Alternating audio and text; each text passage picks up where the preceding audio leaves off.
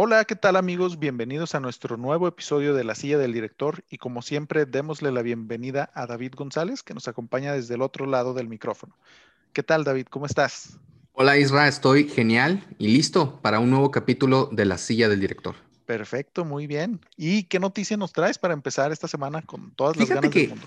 Sí, no, eh, con todo. Esta semana traigo dos noticias. La primera, quiero saber tú qué piensas. Fíjate que estaba leyendo en la mañana justamente que están pensando, dependiendo de cómo le vaya la nueva cinta de Zack Snyder, que hemos hablado mucho de ella aquí en el podcast, está la posibilidad de que le extiendan, le hagan un nuevo contrato para que dirija la cinta 2 y 3 de Liga de la Justicia y también le quitarían a Patty Jenkins después del super fracasotote que tuvo la, eh, la película de Wonder Woman, también se le estarían dando a él. Eh, según los rumores, ¿de qué depende? De cómo le vaya la cinta. Pero como se ven las cosas, pues parece que le va a ir muy bien. ¿Qué te parece? Oye, pues qué interesante, pero mira, la verdad es que este es algo que yo siempre he temido y siempre me he quejado mucho de Warner y es su falta de planeación, ¿no? Y es algo que ya hemos visto que afecta a grandes franquicias con otros eh, equipos, o sea, no nada más de Warner, sino también Disney, bueno, cualquier empresa, ¿no? Cualquier eh, franquicia de películas lo arruinan. Entonces, por una parte, qué bueno, porque a mí me gusta mucho la visión que tenía Zack Snyder. Eh, siento que El hombre de acero es una película súper infravalorada, o sea, es muy buena, creo yo. De acuerdo. Y daba un muy buen tono para llevar este universo, ¿no? Y después hicieron un, algo fatal con incluir a Joss Whedon en este em, Liga de la Justicia, que creo que no era el tono que realmente ellos estaban buscando. Entonces, este, fatal. Qué bueno que le están dando la oportunidad de retomar su proyecto, que como bien dices, ya lo hemos comentado muchas veces, pero por lo mismo y todos los cambios que han tenido en todas las demás películas, no sé qué tan bien pudieran encajar esta visión de Zack Snyder nuevamente al universo y que cuadre o no sé si, como lo habíamos comentado, harán un soft reboot o algo así para darle continuidad o por lo menos que haga sentido, ¿no? Sí, porque bueno, vamos a ver qué tanto realmente cambia la cinta, ¿no? Que parece que sí va a cambiar bastante, porque bueno, va, es una cinta de cuatro horas. Eh, se ve muy interesante lo que puede eh, suceder. Para mí, creo que también no hicieron un buen trabajo con eh, Batman vs. Superman, y esa era una oportunidad importante, porque si algo le falta a la gente de Warner es tiempo. Me explico, o sea, Marvel lo estuvo construyendo durante muchos años, durante muchas películas, con mucho, tuvo mucho material para construir su universo y ellos no tienen tanto material. Entonces, esta es una buena oportunidad con un filme de cuatro horas para sentar las bases. Claro. Pero siento que quemaron muy rápido la bala de Doomsday, ¿no? Hubiera sido una, una oportunidad perfecta sacar después de esta cinta a, Doomsday y entonces sí, hubiera significado algo muy importante la muerte de Superman y hubiéramos visto realmente el grieving de, de, todos los superhéroes. Pero bueno, vamos a ver, ¿no? Vamos a ver qué sucede con esta cinta que, que es muy esperada y afortunadamente sí la vamos a poder ver en México y vamos a ver qué sucede con, con Zack Snyder. Oye, fíjate que, dime. Yo creo que independientemente de lo que pasara, la íbamos a poder ver el mismo día del estreno, casi, casi. es más, te apuesto que horas después podías buscar en Google, diga la justicia, Snyder Cut, subtitulada en español, 1080, y te iba a salir algo, ¿no? Quién sabe con qué tantos virus, pero de que le ibas a poder ver, le ibas a poder ver. Digo, qué bueno que lo vamos a poder ver de manera un poco más legal. Sí, de acuerdo. Oye, yo, y una buena noticia que también quiero, quiero saber qué piensas, la, la genial cinta de John Krasinski, Un lugar en el silencio 2, mueve su fecha de estreno, pero ahora la mueven al revés, cosa que es muy buena. Ya está confirmado por Paramount Pictures del 17 de septiembre, que era originalmente la fecha en la que se iba a estrenar esta película, al 20 de mayo. Uf, y, y, yo no puedo esperar para ver esta cinta, Isra. Qué Qué buena noticia. Y fíjate que eso se, se junta con lo que yo iba a comentar de las noticias. Qué, qué bueno que están haciendo todo lo posible porque el mundo cinematográfico regrese a lo más normal posible debido a las circunstancias, ¿no? O sea, qué, qué bueno. Y este también, o sea, junto con eso, yo la noticia que yo traía era que eh, Black Widow va a llegar sí o sí el 7 de mayo, ¿no? Entonces este mes de mayo parece ser que va a ser el resurgimiento del cine y pues esperemos a ver, a ver qué va a pasar. ¿Tú qué opinas de...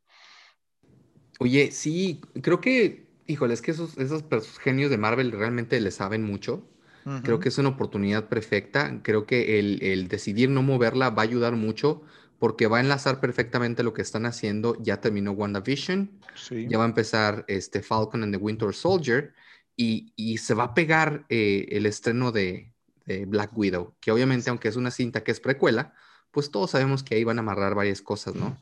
Entonces, eh, qué bueno que, que, que la gente de, de Disney pues la verdad sabe hacer muy bien las cosas y son buenas noticias de cara a lo que se viene también en diciembre con, con, con el Spider-Verse, ¿no? Claro. Que, híjole, noticias de Spider-Verse está muy locas. En la mañana estaba leyendo que sí está confirmado Tobey Maguire y luego otra fuente decía que no. Entonces, pues bueno, vamos a ver qué, qué pasa también con, con el Spider-Verse. Sí, sí, completamente de acuerdo eh, con esto de Marvel, eh, que están ya muy firmes en su posición de no mover una vez más Black Widow, que recordemos que prácticamente para su fecha de estreno habría pasado un año de la fecha realmente planeada, ¿no? Estaba planeada como para abril del año pasado.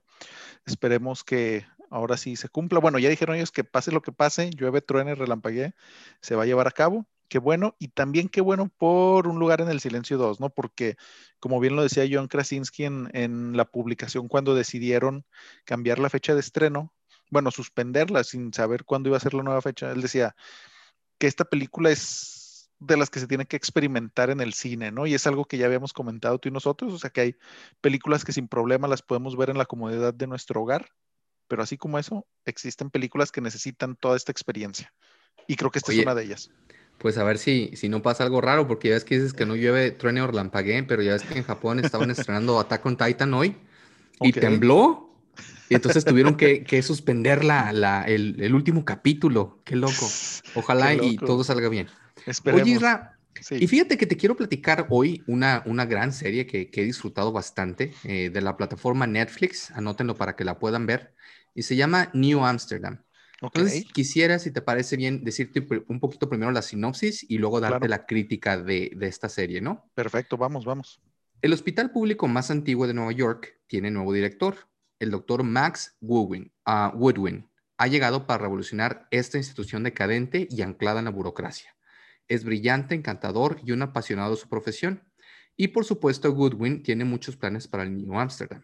Este singular centro hospitalario, además de atender con fondos públicos a cualquiera que se acerque a recibir atención médica, acoge un área para presos y también otra para diplomáticos con los eh, contrastes que pues obviamente esto implica, ¿no? Así es el nuevo equipo directivo del Dr. Woodwin. Está compuesto por la doctora Helen Sharp, jefa en oncología, la doctora Lauren Bloom en urgencias y el doctor Floyd Reynolds.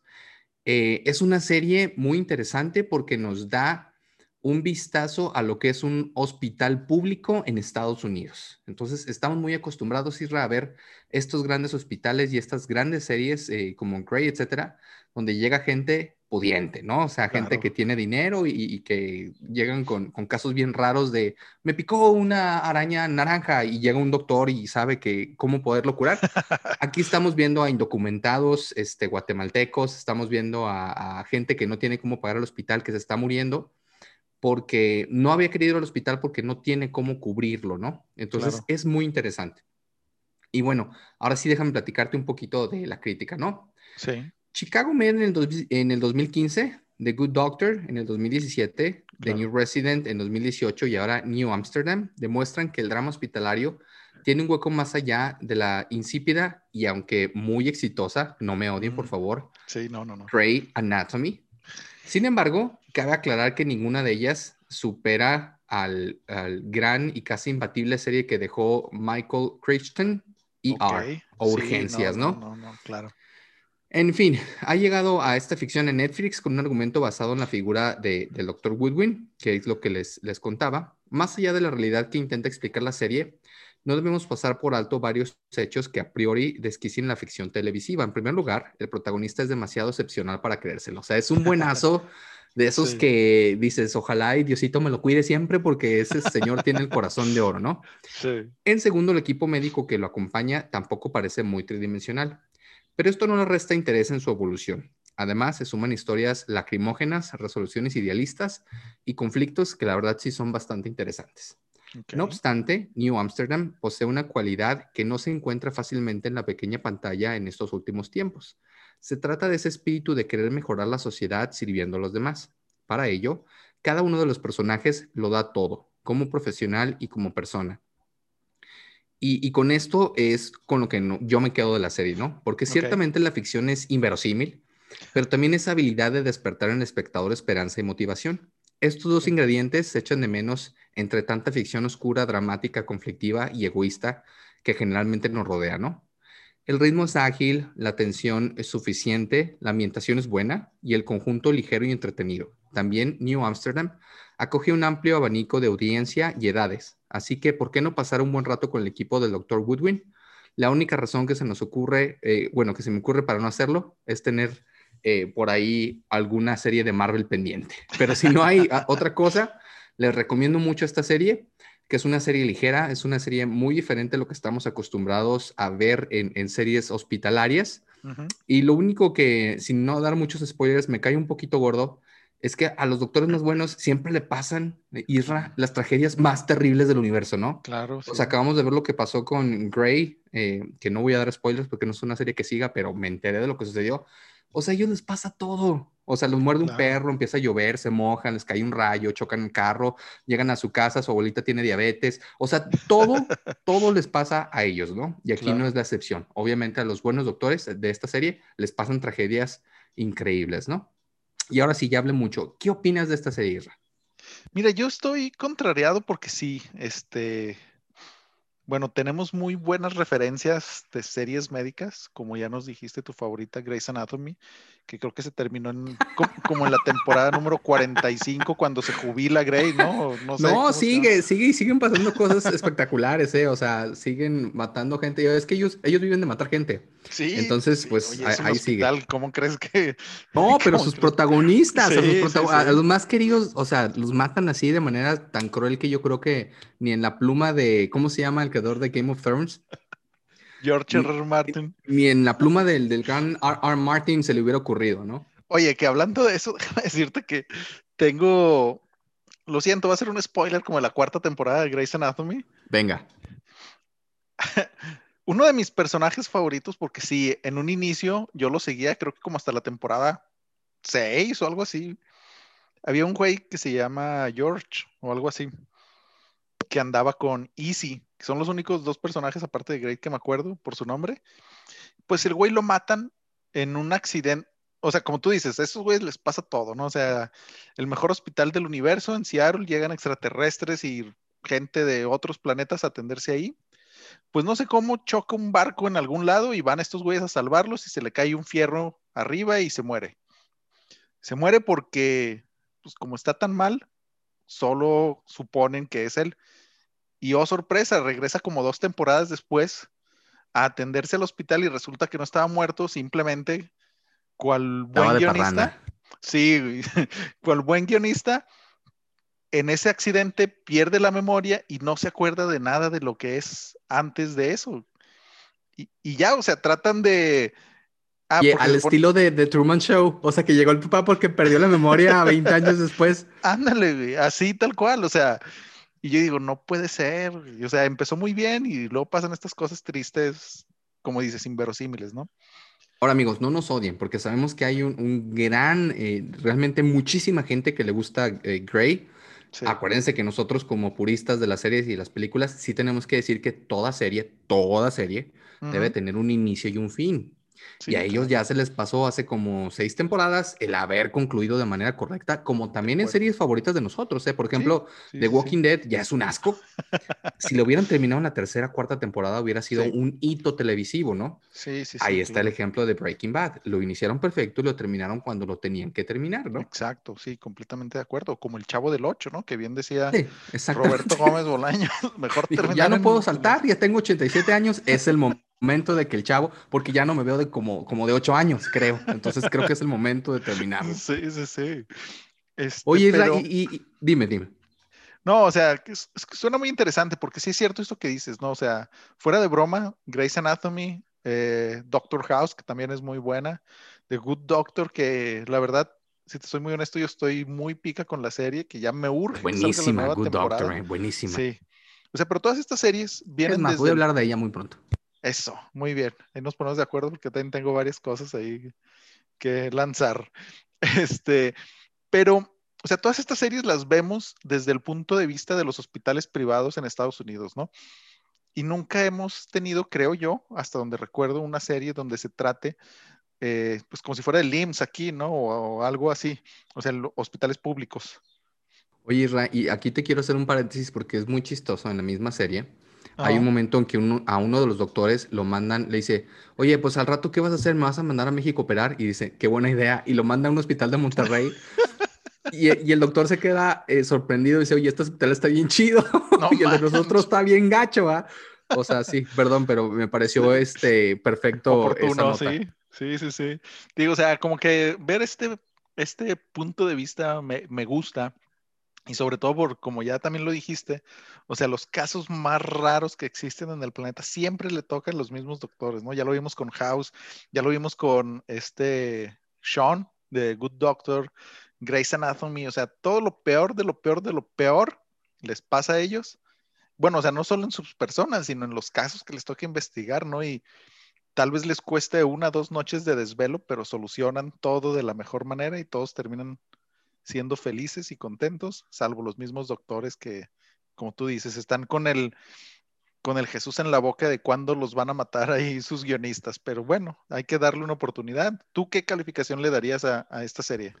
Fíjate que sorpresivamente, yo empecé a ver esta serie porque le gusta mucho a mi esposa, no le daba nada, ya que la empecé a ver me gustó bastante, y yo sí le daría un sólido 4 sobre 5 Christopher Nolan porque es muy entretenida y es algo diferente a lo que estamos acostumbrados, entonces sí se les recomiendo, es una serie ligera que les va a gustar, y si les gustan este tipo de series, amigos, adelante. Órale, ¿no? Oye, Isra, y ahora sí, estoy súper curioso de saber qué nos traes ahí como primer plato esta semana. Ok, mira, aprovechando, estamos en marzo y que se viene una serie muy interesante, quiero aprovechar para preguntarte, ¿cuál es tu serie española favorita así de los últimos tiempos? Híjole, qué buena pregunta. Fíjate que me van a odiar todo el mundo, pero a mí me caga la casa de papel. La primera temporada se me hizo inteligente. Hay que reconocerle eh, la valía que tiene el, el guion. De ahí en más se me ha hecho pura porquería. Hay una serie, no recuerdo el nombre, a ver si me puedes ayudar, que tiene que ver con unas mujeres que están encerradas en un, en un, en una cárcel. del cable, ¿no? Ah, ok. Esa se me hace que debe ser vis a vis o algo así. Vis a vis, excelente, sí, esa, esa, esa recuerdo haberlo visto y se me hace una, una muy buena serie española, que España suele hacer buenas series, suele tener buenos guiones. Esa es la que yo recuerdo últimamente que es una buena. Muy bien, mira, pues qué bueno que lo dices porque alguna de las actrices que te voy a mencionar creo que nada más es conocida por la serie que te voy a decir y por Vis a Vis, ¿no? Les voy a platicar un poquito sobre Internado Las Cumbres. Excelente, qué padre. Había escuchado mucho de esta serie. Pues déjame decirte que empezó muy fuerte con una propaganda buenísima para México, porque esta serie se estrenó aquí en México en febrero de este año. Y la verdad, tú veías los cortos en YouTube y hasta te daba risa. Yo pensé que era de broma, porque empezaba, no sé si recuerdas allá en los noventas que sacaban los anuncios de en febrero son las inscripciones de la SEP. O sea. Sí lo vi, sí lo vi, con leyendas legendarias, ¿no? Sí, sí, sí. hicieron el, el corto, sí. Sí, buenísimo, buenísimo. Pero bueno, esta serie es creada por Laura Belloso, que también es la creadora del internado original, allá por el 2007 más o menos, que nos dio a conocer a la talentosísima y bellísima Ana de Armas y lanzó al estrellato a una tanda más de jóvenes actores y otros no tan jóvenes, ¿no? Que varios salieron en algunas películas de Sam Mendes de James Bond. Y pues junto a ella, o sea, Laura Villoso y otro equipo creativo nos traen el reboot del internado. Te voy a mencionar uno que otro actor porque realmente como son puros adolescentes no tienen mucho a ver dentro de su historial de películas o series o lo que sea, ¿no? Tenemos como personajes principales a Amaya Torres, perdón, Asia Ortega, que sale de Amaya Torres. y luego Albert Salazar de Paul Uribe, que yo creo que pudiera definir como los dos principales. Luego también tenemos a otro de los personajes más fuertes, a Elías, que es interpretado por Alberto Amarilla. Eso es así a grandes rasgos, porque te digo, todos los demás, y probablemente estos ni siquiera los conozcamos, más que por esta serie, ¿no? Y pues el internado nos cuenta la historia de varios adolescentes que están en un internado conocido como Las Cumbres, que se encuentra en un lugar inaccesible entre montañas junto a un monasterio misterioso. Todos los estudiantes de este lugar son chicos problemáticos y rebeldes que tienen que vivir bajo la constante amenaza y abusos físicos y emocionales de los responsables del lugar cuando un grupo de cuatro alumnos decide escapar, pero obviamente porque son adolescentes, no les salen las cosas de acuerdo a sus planes, se dan cuenta que cosas extrañas y misteriosas suceden en el inmenso bosque que los rodea. Ahora, algo que está muy raro y que antes de pasar a mi calificación, es esto que te voy a decir, ¿no? O sea, aquí en esta serie podemos encontrar monjes mamadísimos rompiendo sus votos, científicos realizando trabajos de dudosa calidad moral, maestros que ocultan secretos del pasado, así como adolescentes calenturientos que llevan al límite cualquier situación en la que están atravesando, pues, obviamente como adolescentes, así como también el repentino resurgimiento de logias antiguas y peligrosas también podemos ver crímenes, asesinatos, encubrimientos y teorías conspiranoicas. Estos son algunos de los puntos que podemos ver en los ocho episodios de la serie disponible por Amazon Prime. ¿Cómo ves, David? ¿Te llama la Oye, atención? se me antojó muchísimo. Como que dijiste tres, cuatro cosas que has de cuenta que ya me la vendiste totalmente. Suena muy interesante la serie. Me recuerda un poquito por la sinopsis que, que nos estabas platicando a mucho del material que hace del toro, por ejemplo, eh, me, recordó por ahí este, el espinazo del diablo. Entonces, este, pues sí, se, se antoja bastante, ¿no? Y, sabemos que la pluma de los españoles suele ser fina, de repente hay batallan para cerrar, pero generalmente son buenas las series que nos traen a México. Qué envidia de series, de verdad. Aquí tenemos luego cada pendejada. Entonces, sí se me antoja muchísimo ver esta serie. Mira, es, es entretenida tiene problemas serios, creo yo, que uno de los principales es que dejan muchos cabos sueltos con esa intención de venderte una segunda temporada. Pero entonces, de la misma manera, cuando se acaba el episodio 8, no sientes realmente que sea un final de temporada.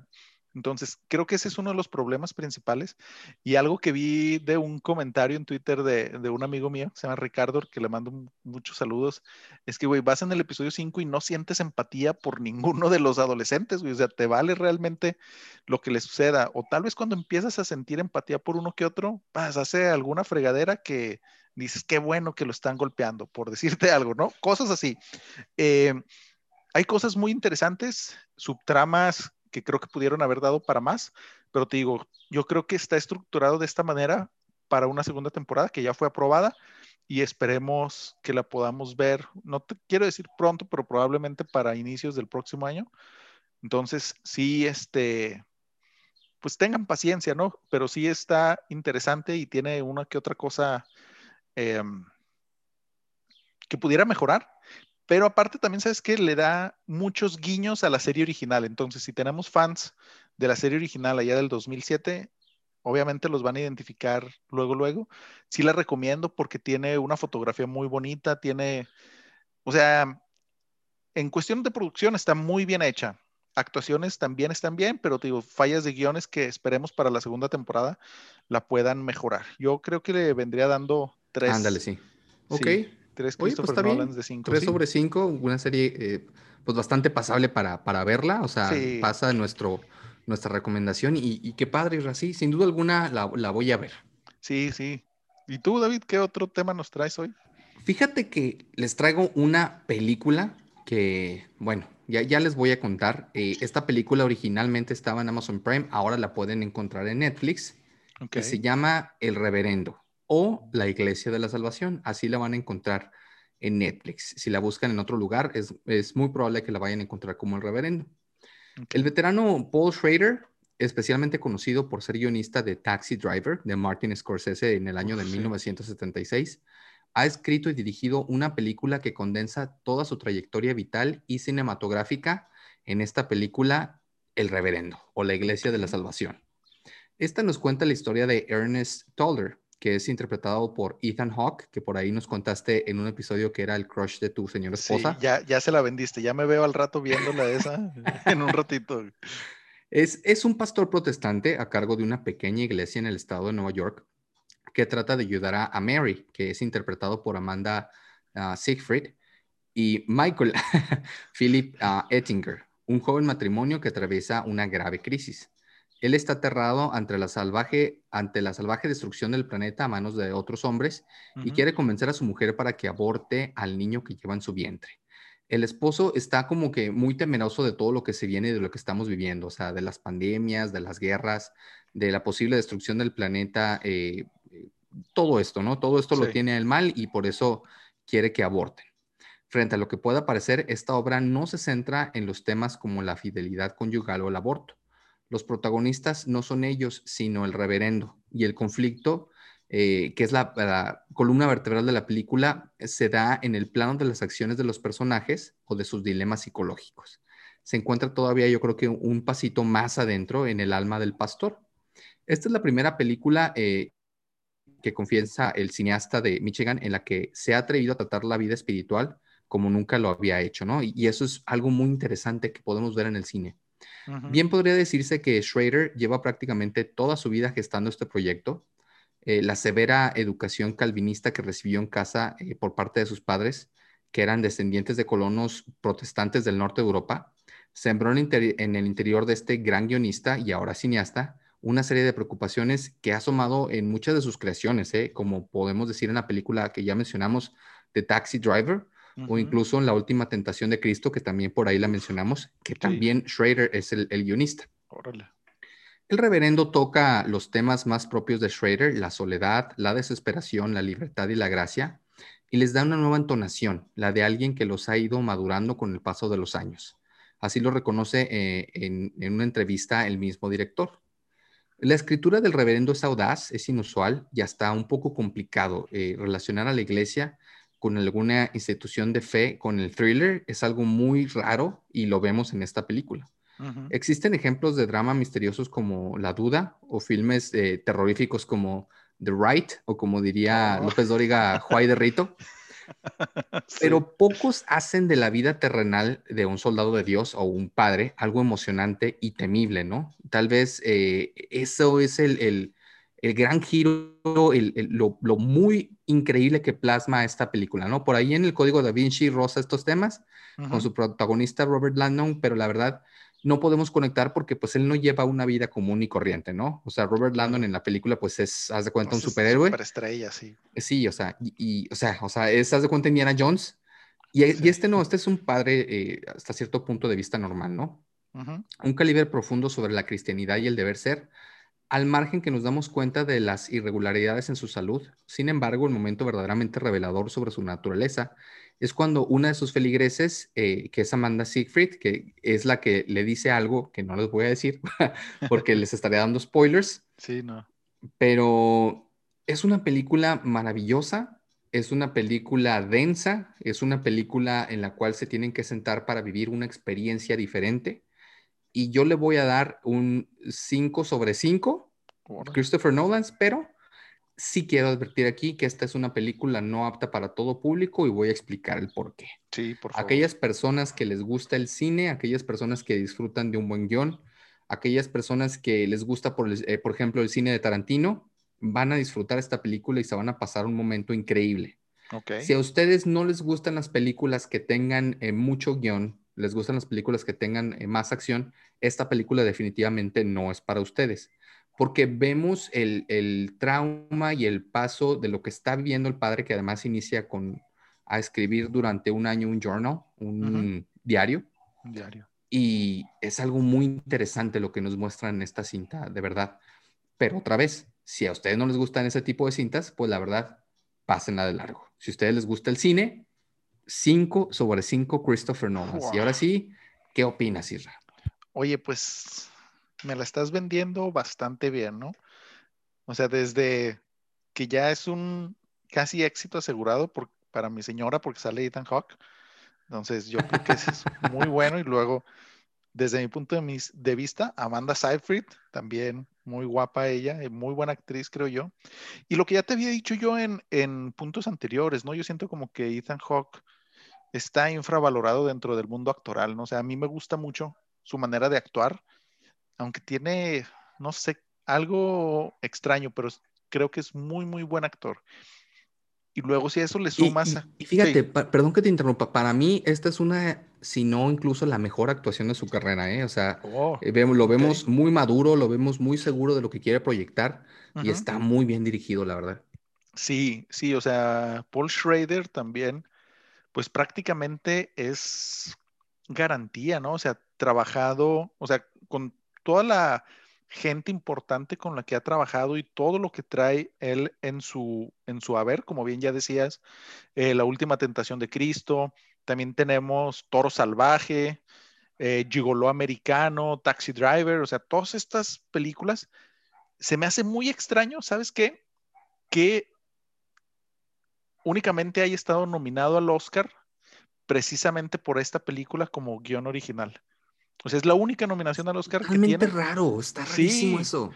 Sí, o sea, con todas estas eh, historias, todas estas películas. Monstruos, pues son monstruosas esas películas, sí, claro. Sí, este, entonces habría que darle una oportunidad y te digo, a mí me llama mucho la atención eh, todo este tipo de películas con esta temática y a esto, o sea, si le agregas todos estos puntos que hemos visto y pues es algo que, aunque suene muy raro, me recordó mucho a esta película, ¿te acuerdas que nos comentabas donde de los preppers que se estaban preparando para... Ah, claro, sí.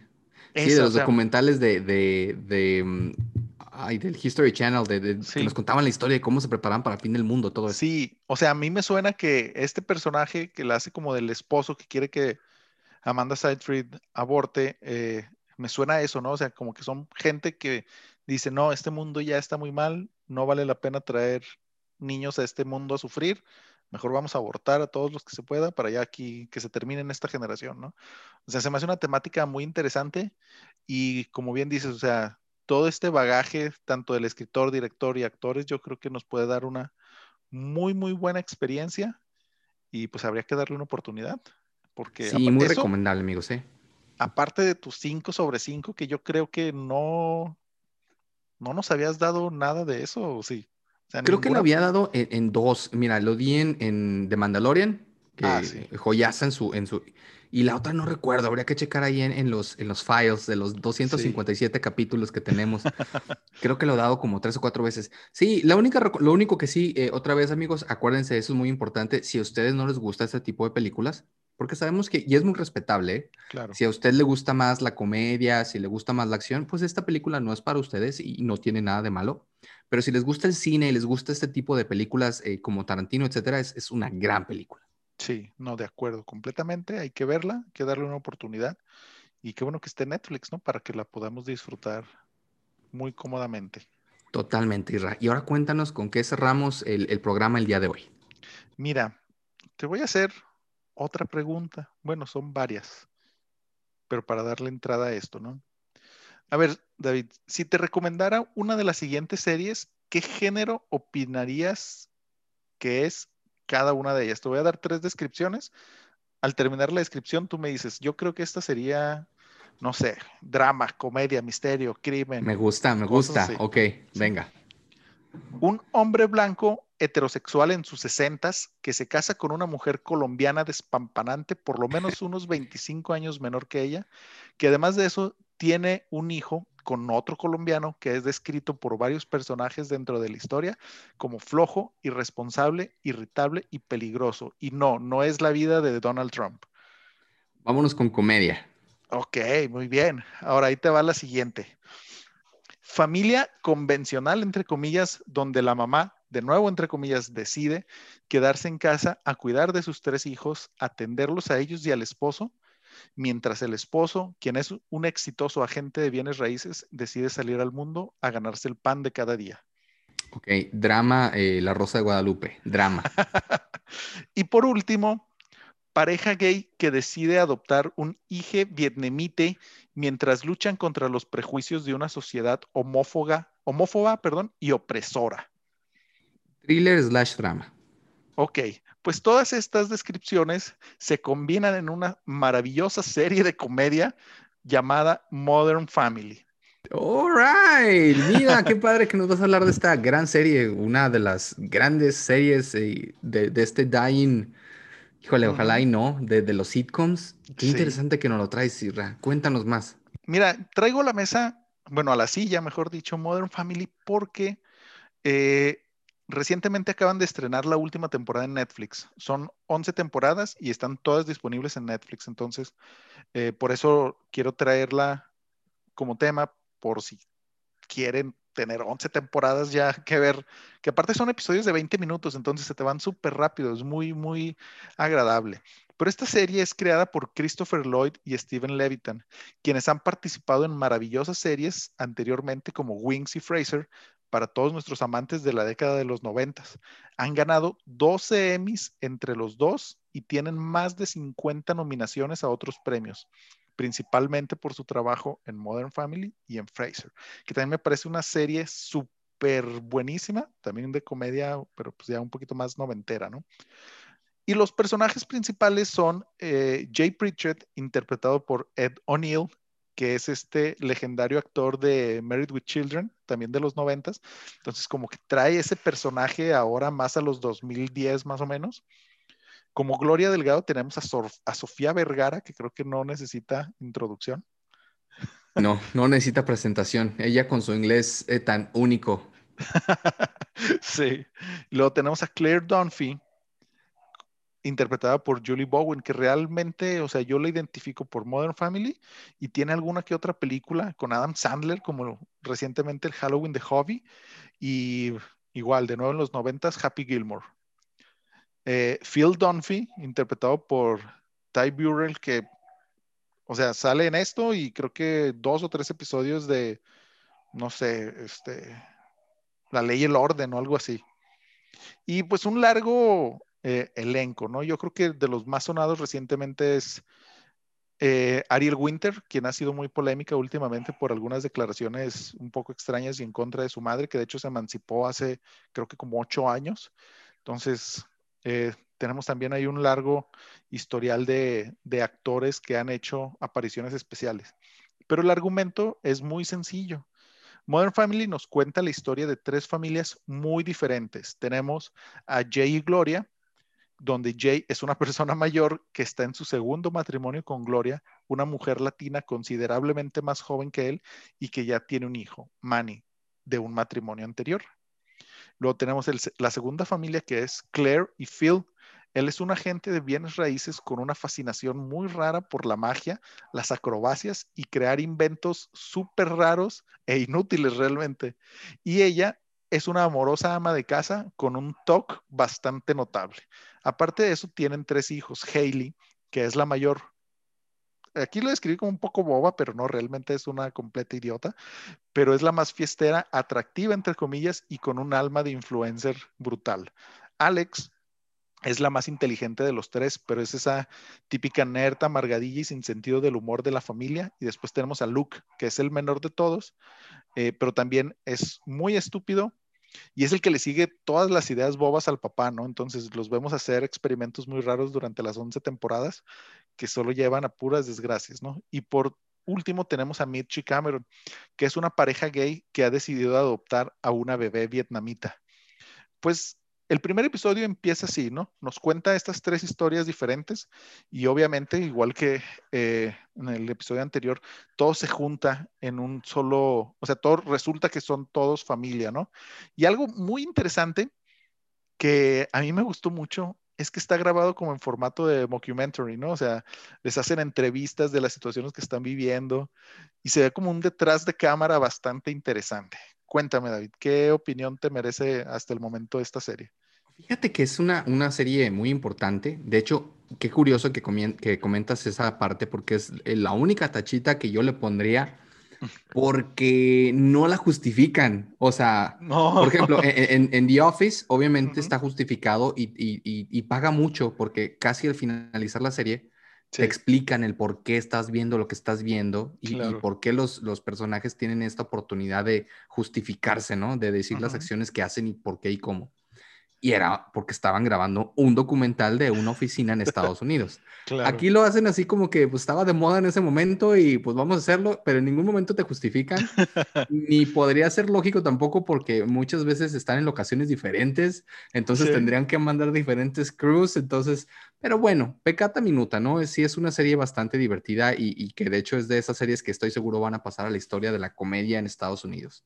Sí, completamente de acuerdo. O sea, no lo justifican, pero como bien dices, o sea, son cosas que realmente no le das mucha importancia hasta que alguien te lo menciona, ¿no? Así como que, ah, chinga, ¿por qué están dando entrevistas sobre lo que están viviendo?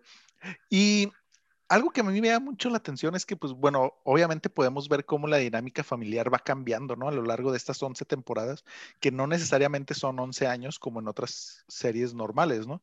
Pasando de un esquema francamente anticuado, yo creo haciendo referencia a esta serie de Married with Children, donde salía el personaje principal, este Jay, donde los hombres eran los únicos proveedores del hogar, con el típico estereotipo de esposas trofeos, que en uno de los casos únicamente era Gloria muy atractiva, pero no hacía nada en la casa, y por otro lado, donde teníamos a Claire como una ama de casa ejemplar, ¿no? También vamos creciendo los hijos que pasan más de 10 años, o sea, inician más o menos con 10 años y terminan ya eh, graduados, casados, con hijos en escuela, o sea, muchas cosas muy diferentes, ¿no? Y fíjate que al principio esta serie fue, o sea, como que se dividió en dos partes, ¿no? Porque fue muy aclamada por la crítica. O sea, de hecho creo que tuvo cinco nominaciones seguidas, así año con año, como mejor serie de comedia a los Emmy. Pero al mismo tiempo era muy atacada por muchos colectivos sociales, precisamente por eso que te acabo de comentar. Porque tenía este punto de vista muy anticuado sobre el papel de la mujer en la sociedad. ¿No? Entonces era muy atacado por eso, pero pues yo creo, digo, no sé si era parte del plan ir cambiando este rol durante estas 11 temporadas o no sé cuántas tenían planeadas en un inicio, ¿no? Porque en estas 11 temporadas podemos ir viendo cómo toda la trama y todos los personajes van evolucionando, ¿no? Claire pasa de ser esta ama de casa ejemplar a una exitosa CEO de una compañía de closets familiar y Gloria, después de pasar tantos años como esta trophy wife, pasa a convertirse a una vendedora de bienes raíces muy exitosa, ¿no? Y también vemos cómo eh, personajes femeninos dentro de la serie, como puede ser Alex, que pues bueno, ya le dije que era la nerd antisocial y amargada de la familia, pasa a convertirse en una científica importante egresada del Caltech, ¿no? Que es una de las instituciones tecnológicas más prestigiosas de Estados Unidos y prácticamente, así hablando muy honestamente, la única con futuro dentro de esa familia. Y también vemos un tema muy interesante porque al principio Jay, que es el patriarca, por así decirlo, de la familia, como que no estaba todavía muy convencido de esta relación que tenía Mitch y Cameron, o sea, su hijo, como que todavía no aceptaba que fuera gay, ¿no? Entonces, podemos ir viendo ese, ese cambio de cómo trata a Cameron en un inicio hasta el final, donde prácticamente le dice que es un hijo más para él, ¿no? Que le agradece mucho lo feliz que hace a Mitch, bla, bla, bla. Y él, o sea, aquí también rompemos varios estereotipos, ¿no? Donde Mitch se convierte en un abogado exitoso, entre comillas, pero el punto más importante es Cameron, ¿no? Que pasa de ser el ama de casa de esta relación a convertirse en el primer coach abiertamente homosexual de un equipo de fútbol americano en la secundaria del pueblo y después a convertirse en el primer coach abiertamente homosexual de una universidad en todo en Estados Unidos, ¿no? Pero pues esto todo, obviamente no pueden faltar los estereotipos homosexuales y ellos tenían que manejar príos y tener un gato como buenos estereotipos y básicamente ese es mi resumen, ¿no? 100% recomendable, yo sí le doy 5 Christopher Nolan de 5. Wow, sí, excelente. Sí, es una de esas series que, que, ahí sí estoy muy de acuerdo en que si no tienes nada que hacer, puedes perfectamente ver uno o dos capítulos sin que te dé una embolia, ¿no? Como ver alguna serie, como ver Selina y que te, ahí te pase algo, ¿no? Una gran serie. Eh, cinco sobre cinco me parece justo. Y como dices, es muy interesante ver cómo la serie va evolucionando, ¿no? no, no deja a mí de causarme asombro como una de las mejores series de comedia de todos los tiempos es una mofa a las, al mismo estereotipo de las series, ¿no? Que, claro. en el caso de, de Seinfeld, que es una gran serie y que, que, que duró eh, no me acuerdo cuántas temporadas, pero tuvo un más finito. Y, y, era una serie que se burlaba de las series, o sea, porque la serie no se trataba de nada. o sea, ellos llegaban y vivían su vida y eran unos desgraciados. Y ya, o sea, no tenía, la continuidad que tenía era realmente situacional.